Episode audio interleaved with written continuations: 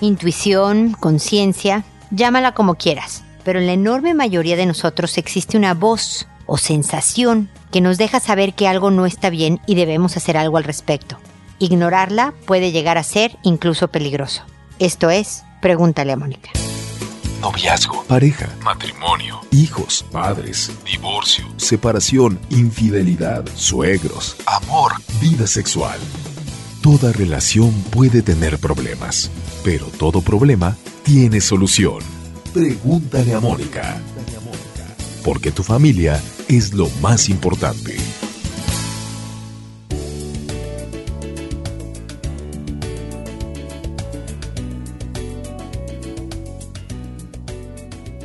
Bienvenidos amigos una vez más a Pregúntale a Mónica. Soy Mónica Bulnes de Lara, como siempre feliz de estar con ustedes, especialmente ahora después de tanto tiempo. De verdad los extrañé, les agradezco la paciencia, sus preguntas de dónde andaba, pero hemos trabajado intensamente en volver a estar en funciones. Fue una falla técnica masiva, muy seria, em, que hizo incluso que trasladáramos los episodios a otro sitio. O sea, ustedes no saben los dolores de cabeza que hemos tenido, pero ya estamos aquí gracias a, bueno, sobre todo a Abel, que es mi brazo derecho, pero también gracias a ustedes, a su interés y a su preferencia a pesar de estos terribles errores técnicos y retrasos en la respuesta a sus consultas. El día de hoy vamos a hablar de, de esta voz interior, de esta intuición, sensación en el estómago. ¿Tú has sentido eso, estoy seguro, alguna vez? ¿De que algo no anda bien?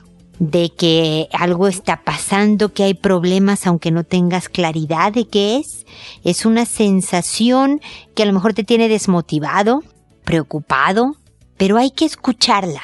La verdad es que constantemente lo digo, el, el cuerpo nos, nos llama, nos grita muchas veces, indicándonos que algo está bien, que algo está mal, que algo debemos de atender, que algo debemos de cambiar. Este es un llamado a escuchar esa sensación. Si por ejemplo eres papá o mamá y, sientes que tu hijo algo trae, no tienes claro qué, pero está como distinto, investiga, Ve y pregúntale. Si no te contesta con toda dirección, entonces investiga. Por el bien de tu hijo que todo esté en orden. Si hay veces, por supuesto, debe de pasar que nuestra eh, intuición nos falla. Creíamos que había problemas y resultó que no, que era otra cosa. Pero es mejor confirmarlo en tu relación de pareja, en, eh, en cómo te sientes en el trabajo, eh, cómo percibes, por ejemplo, tu vida en general. Todo esto son caminos distintos para que tú puedas reflexionar y mejorar tu vida. Todo esto tiene el fin de que eh, haciendo los cambios hay un trabajo que hacer, hay un precio que pagar, tú puedas finalmente construirte un buen destino. Todos, todos, no importa quiénes seamos, qué hayamos hecho en el pasado, todos tenemos derecho a ser felices pero está en cada uno de nosotros, no en el gobierno, no en el calentamiento global, no en mi esposa o mi, marido o mis hijos o mi jefe. Ellos no tienen la capacidad de hacer tu vida feliz. Solo tú la tienes. Así que escucha esta voz interior y empieza a trabajar para llegar a ese destino. Y bueno, con esto acabo mi comentario inicial para proseguir a sus eh, consultas. Sigo muy atrasada y por eso voy a tratar de publicar un episodio diario hasta ponerme al corriente. Mil disculpas a todos los participantes, a todos quienes me consultaron, porque sé que ha pasado mucho tiempo. Créanme que los tuve en mi cabeza todo el tiempo también. Pero aquí estoy. Y de verdad, si me vuelven a preguntar, voy a ser más rápida. Recuerden que no contesto al día siguiente, que sí me tardo dos, tres semanas, así que pregúntenme cosas generales sobre la conducta, sobre el problema, pero que no tenga fecha de terminación. El sábado eh, quiero saber si le dejo o no a mi hijo ir a la fiesta esa no voy a llegar, ¿ok? Tiene que ser algo de, mira, veo que el comportamiento de mi hijo está así, es normal, me preocupo, qué hago, cómo lo manejo, etcétera. Esas son las preguntas que puedo responderles eh, con el fin de darles una asesoría que pueda ser útil en esa situación particular. Y sin más rodeo, empiezo con Clara, que me dice, ah, algo importante que les tengo que decir, perdón, perdón, lo último. Acuérdense siempre que cambio los nombres. Nadie se llama como digo que se llama en el programa. El caso es absolutamente verídico, por supuesto, pero cambio los nombres de quien me escribe y de todos los involucrados en el mensaje para que el anonimato de quien me escribe esté eh, guardado, conservado, cuidado. Así que Clara no se llama Clara, pero la llamé Clara en el programa, ¿ok? Y entonces Clara nos escribe y dice, pregunto específicamente por mi hijo, ya que a un mes de cumplir sus seis años, ha estado con muchos cambios de ánimo en el sentido de que tiene miedo. Me dice que no quiere estar solo, que quiere que consienta, el problema es que en el colegio está manifestando todo esto. La profesora me dice que llora con facilidad, que se frustra muy rápido y llega el enojo con pataletas fuertes. La profesora me dice que es una etapa difícil que despiertan de la vida. Quisiera saber qué poder hacer, cómo poder contenerlo. Eh, mira, es muy buena tu consulta, Clara, porque pasa con frecuencia a los niños alrededor de esta edad, entre los 6 y los 8 años. Varía en cada niño, obviamente. Porque efectivamente empiezan a entender el mundo real y los peligros que tiene en un momento dado. Es decir, que hay gente mala, que se puede lastimar la persona que quiere, que puede él o alguien cercano morir. Y todo esto le resulta pues inquietante y sienten miedos. También es característico estos miedos, inseguridades y sensibilidad de niños muy creativos, con una imaginación muy rica y que también tienen un poco de dificultad para diferenciar la realidad de la fantasía. Fíjate tú, no sé en qué categoría de estas dos que acabo de mencionar está tu hijo. Mucho es que conversen, Clara, que te sientas con él y le digas, a ver, ¿de qué estás preocupado? ¿Qué es lo que te tiene inquieto cuando no quieres estar solo, que tienes miedo? ¿De qué específicamente? Para ver si le pasó algo, si puedes orientarlo un poco y si le puedes dar ideas de cómo calmarse él solito, porque algo que quieres formar es el autocontrol, Clara. Algo que empieza desde esta edad, muchas veces hasta antes. El que con este tipo de conversaciones le digas, a ver, tú estás a cargo de tu tranquilidad. ¿Cómo se te ocurre? No, no sé, mami, no sé. A ver, bueno, hijito, ¿qué te parece si prendes la luz del pasillo? No la de tu cuarto porque pues ya te vas a dormir, pero en la noche la del pasillo o te ponemos algún aparatito, ¿no? Un radio, un algo de una música muy suavecita que te acompañe. ¿Crees que eso te ayudaría? El pensar en una película que te divierta, de tal manera que no pienses en tus miedos sino en la película y trata de llevar a tu cabeza a la película y trata de verla en tu cabeza en el orden en que está hecha. Ayúdale al autocontrol. Por otro lado, dale responsabilidades que te ayude a poner la mesa, que te ayude a elegir algo en la tienda importante, tú dale dos opciones, ¿no? Para que limites un poco esta decisión, pero ayúdale con responsabilidades a que se sienta capaz, fuerte, saca la basura. Oye, qué bien lo hiciste, hijo. No sabes cómo me ayuda que tú saques la basura. Ese tipo de cosas verdaderamente van fortaleciendo el carácter, van reforzando la autoestima y le va a ayudar en el resto de las cosas. ¿Ok, Clara? Así que espero que estas ideas te ayuden y de verdad espero que sigamos en contacto. Dorina, por otro lado, me dice gracias por este espacio. La verdad son dos consultas. Uno, una persona con depresión puede llevar una vida normal, lo pone entre comillas, sin tratarse. Menciono esto porque un familiar mm, que perdió su chispa de vida cuando tuvo a su hija y en la depresión posparto jamás volvió a ser ella misma.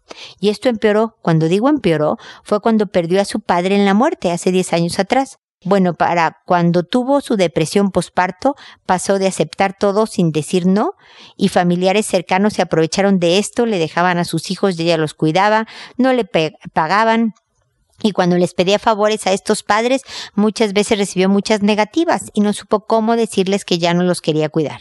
Entonces voy a contestarte hasta aquí, Dorina, para luego seguir con la consulta 2, ¿te parece? Mira, puedes trabajar para volver a una vida normal, como dices tú, sin tratarte? Sí, definitivamente. Es a base, por ejemplo, de escuchar todos los episodios de Pregúntale a Mónica y hacer los ejercicios que sugiero en cada uno de ellos y puede ayudar. Ahora, la depresión posparto tiene grados Y cuando es muy fuerte, necesita necesariamente, voy a ser redundante, eh, o forzosamente, pues, eh, medicamentos y una supervisión médica. Es bien importante esto, pero como que por una parte me estás diciendo de la depresión posparto y de la depresión por su papá, y luego de cómo está debilitada y la gente se aprovecha de ella. Esto también en terapia, o sea, a pesar de que la depresión posparto y posiblemente un intenso duelo por el fallecimiento de su papá requiera de antidepresivos por lo menos momentáneamente, es en la terapia donde esta persona va a encontrar el camino a poder o saber decir no, o saber que si dices que no, tú estás concediendo que los otros sean quienes son. No, en ningún contrato está eh, dicho que si yo te hago un favor, tú me tienes que hacer otro. Entonces yo sé que si yo te hago un favor quedo expuesta a que a lo mejor tú no me correspondas jamás.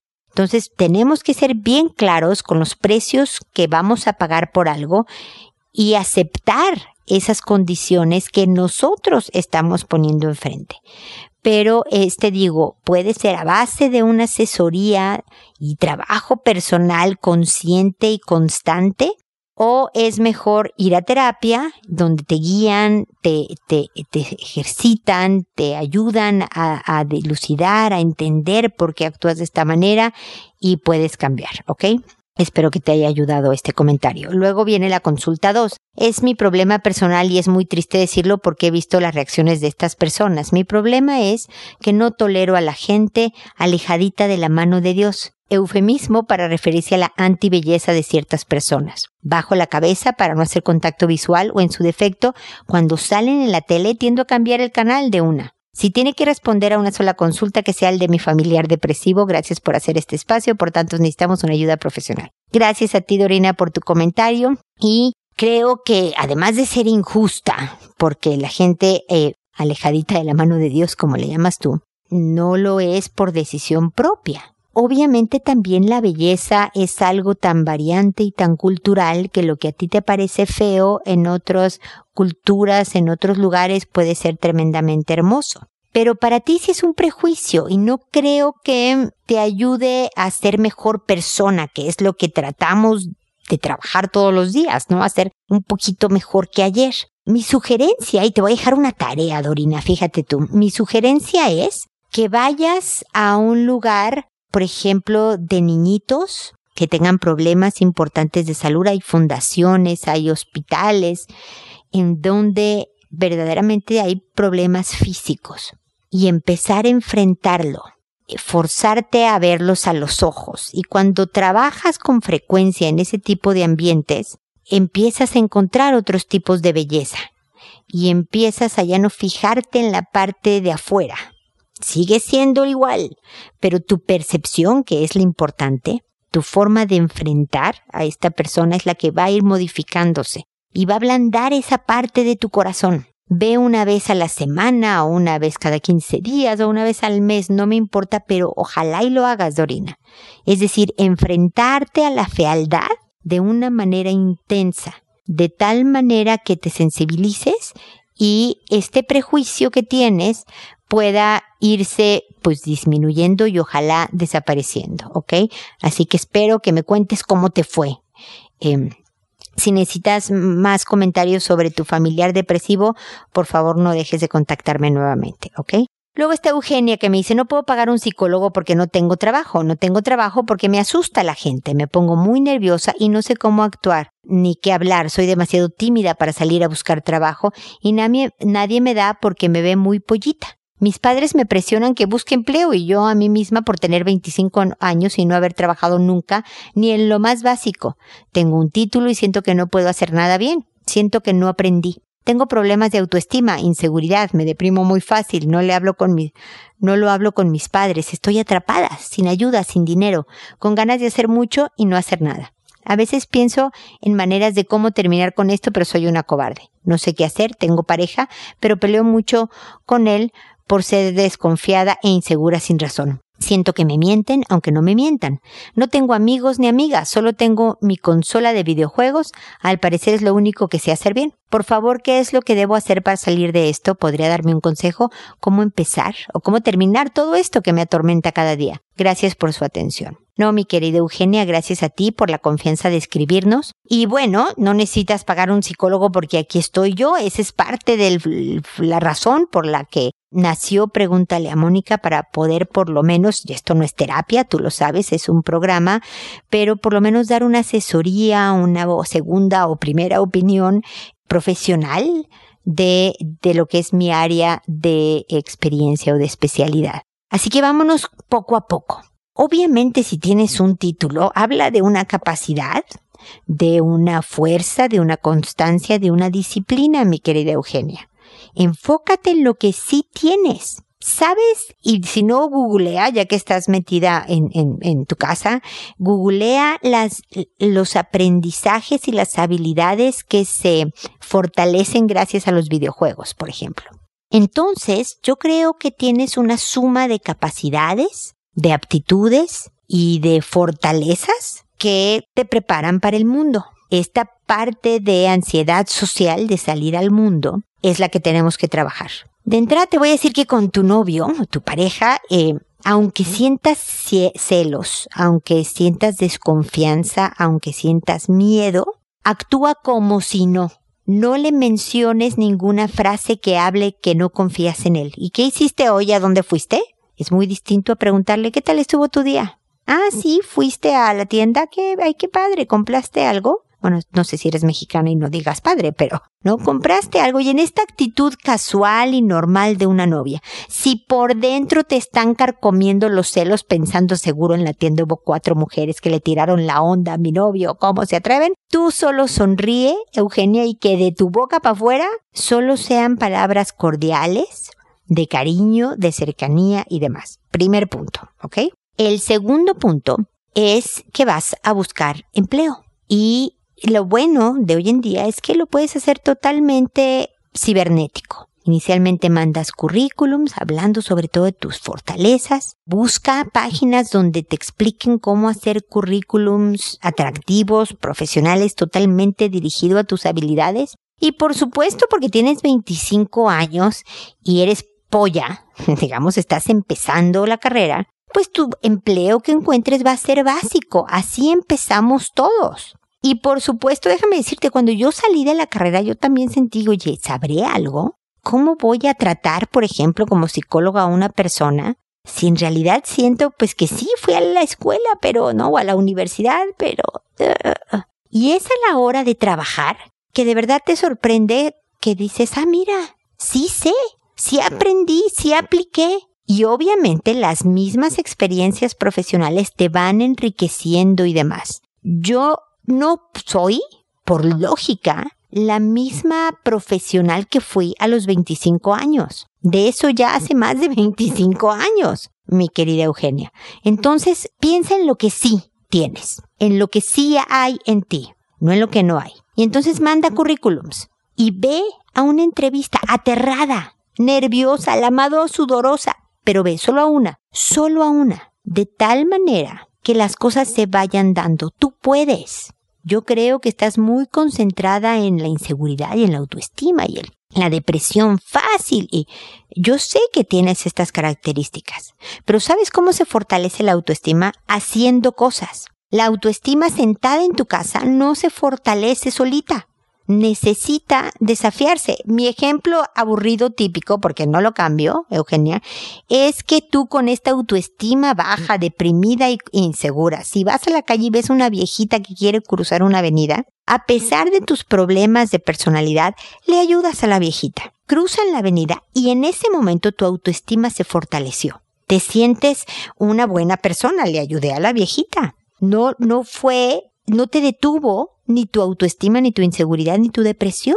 Hiciste algo correcto. Y después de hacer lo correcto, es que tu autoestima se fortaleció. Mira qué bien, soy buena persona, hice una buena obra del día. Entonces, haz cosas para que tu autoestima se fortalezca, que no sea al revés.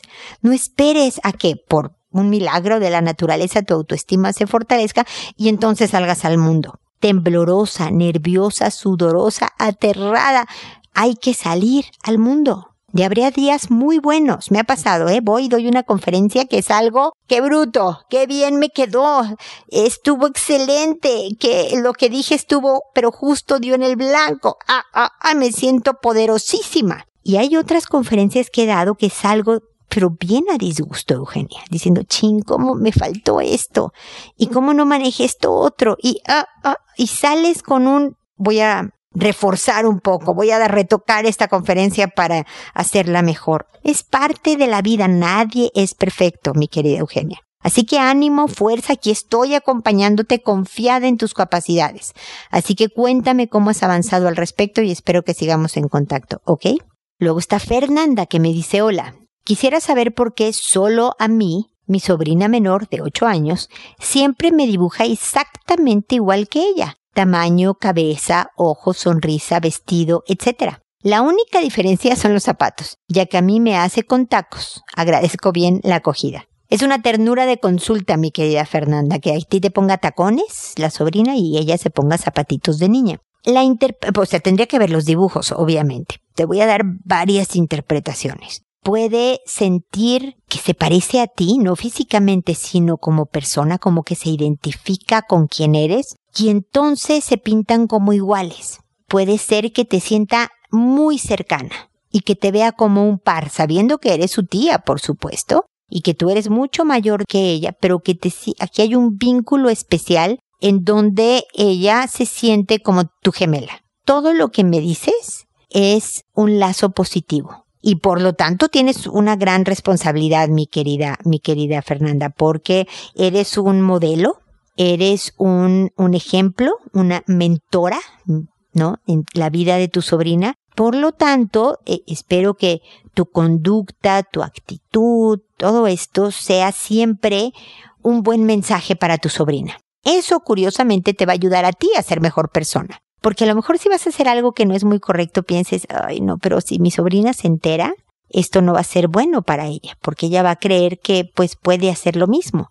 Y entonces tú no vas a tomar una mala decisión, espero, por esto de que eres un buen ejemplo. O por lo menos que eres ejemplo para esta sobrina. Es como tener hijos. El día que tengas un hijo, Fernanda, vas a ver que la parte no tan divertida de tener hijos es que te obligan a esto, a, comportarte de una mejor manera para dar un buen ejemplo. Y, y eso es buenísimo, porque a lo mejor sin esta sobrina, tu conducta pues no importaría tanto, no le haces daño o nadie está tomando apuntes de lo que estás haciendo.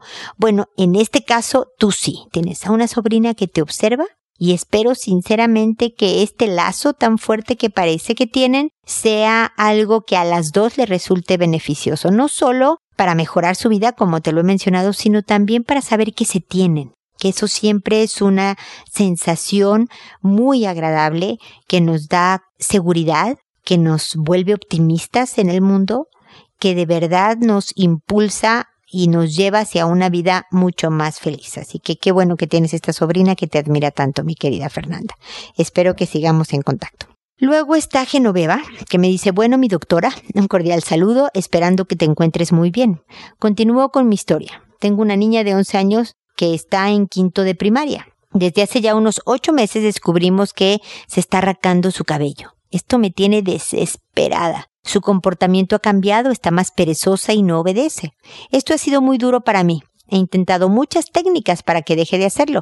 Le he comprado artículos y juguetes de caucho, le tengo desde que está en casa con un gorro de piscina puesto y al acostarse procuro que se ponga unos guantes de lana. Esto porque llegué a, a pensar que lo hacía dormida. Le he castigado duro, le he llorado, le he hablado, etc. Hay periodos en los que mejora y otros en los que prácticamente ha quedado calva con el hueco en la corona de la cabeza. Verla así es muy triste. La he llevado el psicólogo, pero no he sido constante por el tema económico de las terapias. Estoy tratando de hacerla ver por la seguridad social y el médico ya me dio orden para psiquiatría, pero la verdad siento que está muy pequeña para medicarla. No sé qué hacer, doctora. Recibiré tu consejo con todas las ansias y expectativas. Gracias y bendiciones. A ver, Genoveva, verdaderamente es un problema de ansiedad. Y ojalá pueda ser vista por un médico, el psiquiatra, el psicólogo, con cierta regularidad para que maneje la ansiedad. Podrían darle un antiansiolítico, espero que muy suavecito, porque tu hija está en la pubertad, empezando la preadolescencia, digámoslo, y, por lo tanto ya tiene muchos químicos en, tus, en su cerebro, muchas hormonas, muchos cambios biológicos por la etapa de desarrollo en la que se encuentra y un medicamento fuerte podría tener sus consecuencias, pero la necesita, sobre todo si me dices que ha llegado al nivel de tener una calva, ¿ok? Algo que te voy a encargar como tarea que es fuerte y difícil, Genoveva, estoy consciente, es que ya no menciones el pelo, que deje de ser tema, que aflojen el foco de atención, porque estoy segura que buena parte de tu relación con tu hija es este tema, es hablar del perro y el del perro no, hablen del perro, eso sería bueno. No, del pelo y que si se pone el gorro y que si se pone los guantes y que déjate ya, mira la calva. Eh, eh, esto gira muy frecuentemente en las conversaciones, me imagino, entre ustedes dos. Le quiero quitar poder al pelo. Es posible que lo siga haciendo, Genoveva, pero va a ayudar mucho en la ansiedad el no tener a la mamá atrás de ella diciéndole que se deje en paz. ¿Ok? conversen de otras cosas y tú actúa como si no te importara, a pesar de que estoy segura de que vas a estar estresada y desesperada como me mencionas. Pero actúa, sé una actriz, bueno, de premiación para quitarle un poco de poder a este tema. Y ojalá, porque sí creo que lo necesita tu hija, vaya a una asesoría psicológica para manejar de una manera diferente la ansiedad. Necesita canalizarlo de otra forma. Otra sugerencia que me atrevo a darte, Genoveva, es que si no está ya, la tengas en una clase deportiva. Natación, em, baile, eh, gimnasia, algo en donde ella pueda también desahogar la ansiedad. El ejercicio es una excelente manera de canalizar los problemas, los miedos, las angustias, las ansiedades de eh, la vida por lo tanto le va a servir muchísimo. Así que ahorita, este, eh, me cuentas, espero no ahorita, pero cuando me contestes, si pudiste meterla en clase de, mm, de algo, de tal, y, además de que se pudo ver al médico de tal manera que reciba la ayuda que necesita tu pequeña, ¿ok? Eh, espero que sigamos también en contacto. Luego está Hilda que nos dice, hola, he encontrado tu página y veo que ayudas a muchas personas a resolver problemas familiares. Quisiera saber si pudieras ayudarme con un caso que tengo. Si es así, pues es que tengo un niño de 5 años y un sobrino de 6 y los he encontrado varias veces desnudos y besándose. Me gustaría saber si me puedes ayudar a cómo manejar esta situación, porque mi reacción ha sido preguntarle a mi hijo por qué lo hace, dónde lo ha visto, a quién ha visto y quién le dijo que lo haga. Luego de esto le digo que los niños no pueden hacer que los adultos lo que los adultos hacen y él me promete no volverlo a hacer, pero lo hace de nuevo. Por favor, ayúdame, gracias. Eh, mira, Hilda, a pesar de que es propio de la etapa explorar ciertas eh, eh, conductas y actitudes sexuales eh, como parte de entender el mundo real y el mundo de los adultos, eh, estar desnudos y besándose sí habla claramente de que o ha visto o le han enseñado o le han hecho de este tipo de conductas que no son típicas de la etapa, ¿ok? Entonces cuando tú hiciste muy bien en preguntarle en dónde, con quién, cómo y demás, no me cuentas qué te contestó. Pero además de decirle que efectivamente los niños no lo deben hacer, es explicarle un poco por qué, cómo se va a lastimar su cuerpo, cómo se van a lastimar sus emociones, cómo puede lastimar también la de la otra persona y, y, por qué es necesario esperar. Luego darle ideas de cómo evitarlas y de que si el primito viene y le dice volvámoslo a hacer, como por ejemplo decirle, no, no, mejor vamos a este otro cuarto, a ver una película donde haya otras personas, por ejemplo, para que la tentación no sea tan fuerte, ¿me explico? Obviamente todo con el idioma de cinco años. Ahora, finalmente hay que decirle que ya le dijiste una vez que no lo debe de hacer, que esta segunda o tercera vez la que sea, le vuelves a decir que no quieres que lo vuelva a hacer, pero avísale, la próxima vez que yo sepa que lo estás haciendo, ya va a haber una consecuencia, porque es como si lo descubrieras robando. Y aunque tú le expliques que no lo debe hacer, si lo, lo, vuelves a encontrar robando, pues ya debe de haber una consecuencia. Es un poco lo mismo, es una conducta inapropiada que debe de corregirse, pero no con castigos fuertes, violencia y rechazo, con mucho cariño, para que siempre sepa que puede hablar contigo de estas cosas, pero con firmeza, para que sepa también que cuando se hace algo inapropiado va a haber una consecuencia o ya no vas a ver al primo, o cada vez que veas al primo no se van a poder ir a otro cuarto donde no haya personas, ¿no? Un tipo de este, de esa consecuencia, de manera que vea la severidad de las consecuencias de su conducta. De tal manera que si se comporta de la manera que es propia de su edad, va a poder ir a todas partes porque la confianza está de que no va a ser lo que dijo que no iba a ser.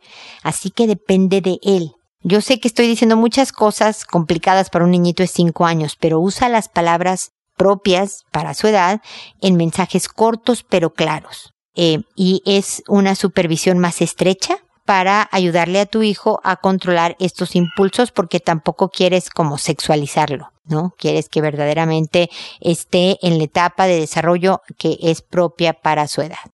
Finalmente está Jacinta que nos dice, hola Mónica, gusto en saludarla, me ayudó mucho con mis problemas en aquel tiempo. Hoy nuevamente quiero consultar de una situación.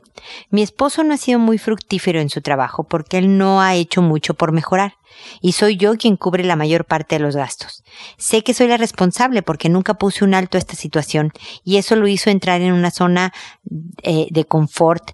Desde hace años tuvo un problema y yo fui quien consiguió el dinero para solucionarlo. Este año se presentó una situación similar. Creo que le afecta su sobrepeso, su falta de entusiasmo por el trabajo, su falta de organización. Sé que su trabajo no lo llena por completo, gana muy poco y con estos problemas que ha tenido en el trabajo debe dinero que no ha podido conseguir para pagar la deuda. Esto nos tiene con muchos problemas ya aunados a los que ya teníamos. Tengo préstamos porque a veces no me alcanza para cubrir los gastos, como la renta, por ejemplo. Podría pedir otro préstamo, pero estoy muy confundida. Me duele verlo preocupado, pero tampoco hace mucho más por salir. ¿Qué hago? ¿Debo solicitar el préstamo y ayudarlo para que el problema no se haga mayor porque no sabemos qué pueda pasar? Aunque yo corre el riesgo de que él siga sin echarle ganas y yo cargue con una presión más y termine pagando yo todo. Por favor, oriénteme. Yo tengo mis errores y también mi responsabilidad, mi matrimonio está mal, pero ya son muchas cosas y sinceramente ya no sé qué es lo que quiero en mi matrimonio porque ya estoy cansada de cubrir durante años la mayoría de los gastos. Además, creo que ya no lo veo como hombre, sino como un hijo, y no tenemos hijos. Estoy confundida en mis sentimientos, muchas gracias por su ayuda. No dudo, Jacinta, querida, que, que estés cansada. Siempre vamos al matrimonio con expectativas con una idea en la cabeza de cómo se va a comportar la otra persona. Y cuando no es esta persona que nos habíamos imaginado, sino al contrario, es alguien con defectos que me demandan a mí mucha presión, empiezan los problemas serios, ¿no? Pero resulta que la buena para hacer dinero y la organizada para administrar bien las cosas eres tú. Eh, te voy a decir cosas un poco feas de oír, no sé si feas de oír, Jacinta. Lo que pasa es que lo fácil es que yo te dijera, sí, estás cargando con un niño que además te mete en deudas y problemas, entonces sabes qué, sepárate. Pero yo siempre peleo por el compromiso de la relación. Definitivamente tu marido tiene un problema serio de administración, no debe tomar dinero por adelantado pensando luego lo repongo, porque dos veces ha pasado que es complicado reponerlo, ¿no? Y eso pasa en muchos, muchos matrimonios. No era la primer pareja que me, me habla sobre este tema. Pero si tú eres la buena para esto, mi consejo sería como hablar en equipo, Jacinta. Es decir, habla con él y dile, mira, tenemos problemas de administración en la casa. Nuestro presupuesto anda muy mal. No le hables, bueno, porque tú nos endeudas y yo pido préstamos para que tú salgas adelante. No, no, no, no entres en esa. ¿Qué te parece si buscamos en un banco, eh, eh, porque los bancos tienen servicio como de asesoría, Jacinta? La intención del banco es que, que tú te quedes como su cliente. Y entonces ellos te ayudan como a ordenar todas tus deudas, te ayudan a hacer un presupuesto, de tal manera que solo tengas un solo préstamo con ellos El punto es que no te tienes que quedar con el banco. Puedes decidir al último momento decir mm, no gracias, pero ya tuviste esta asesoría. Y hablar con sinceridad y transparencia en el banco diciéndole, mira, no estoy segura que me vaya a quedar con ustedes, pero quiero ver cómo se ve un buen presupuesto. Y que den esta asesoría para ordenar los gastos. Porque es fuerte, pero uno debe de vivir de acuerdo a lo que le alcanza y estar siempre pidiendo para cubrir los gastos te mantienen una deuda eterna y ahorita son jóvenes, tú y tu marido, y pueden trabajar, pero van a llegar a, viejos y van a necesitar ahorros un colchón económico que los sostenga en la vida, eh, eh, eh, en la tercera o cuarta edad. Entonces es el momento de ordenar, Jacinta, porque si no las cosas van a estar horriblemente complicadas en un futuro. Entonces háblale con cariño, diciendo, a ver, em, hagamos esto para ordenarlos, ¿no? E, enfócate en reforzar lo que sí hace bien tu marido, ¿no? Porque a lo mejor sí su fuerte no es la parte laboral o la de hacer dinero, pero qué buena compañía es, qué buen humor a lo mejor pueda tenerlos, chistes que cuenta o, o es apoyador en momentos difíciles, porque estoy segura de que te da buenas y positivas cosas, Jacinta. Identifícalas y díselas con frecuencia. Eso va a reforzar su bienestar porque él sabe que ha sido una desilusión para ti y eso es bien duro también de vivirlo. Él también le está pasando muy mal en su autoimagen, sobre todo con respecto a ti. Entonces refuerza lo que sí es para ti y ni hablar. A ti te tocó en la pareja ser la proveedora. Eh, Latinoamérica tenía por costumbre que los hombres todavía en gran medida tú lo sabes, ¿no? Son los encargados de hacer dinero y nosotras no tanto. Bueno, eso no es cierto. Hay muchas mujeres que somos capaces de hacer una entrada mayor que la del marido o ser mejores administradoras que la del marido y ni hablar, es nuestro rol como si fuera al revés, él fuera el que hace el dinero y tú fueras un trabajo menos, eh, digamos, económicamente menos fuerte, Jacinta. Te tocó este rol y es asumirlo, pero no de sacarlo de problemas, ese no es tu rol. Tu rol es ser la proveedora principal de la casa. Y entonces ordenemos en equipo tú y yo y refuerza. Yo sé que no te estoy diciendo eh, algo inmediato de solución se requiere un trabajo, pero cuando han pasado muchos años cavando hoyos, es difícil, es complicado taparlos de una sola. Entonces, poco a poco, Jacinta, espero que estas ideas te ayuden. Por favor, mantente en contacto porque quisiera acompañarte en este proceso para saber que estás mejor. Ok, Jacinta, así que espero tu correo definitivamente. Y espero también, amigos, que nos volvamos a encontrar en un episodio más de Pregúntale a Mónica porque ya sabes, tu familia es lo más importante. Hasta pronto.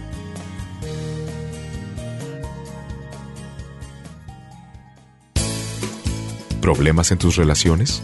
No te preocupes, manda tu caso, juntos encontraremos la solución. www.preguntaleamónica.com Recuerda que tu familia es lo más importante.